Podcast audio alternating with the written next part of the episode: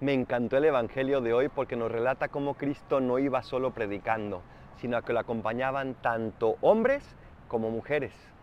Cristo no es un solitario, no es individualista. Cristo vino precisamente para fundar la iglesia, que no es de células separadas de átomos, sino que es un organismo, una familia. Cristo nos quiere unidos, pero depende de tú y de mí el poder lograrlo. ¿Queremos?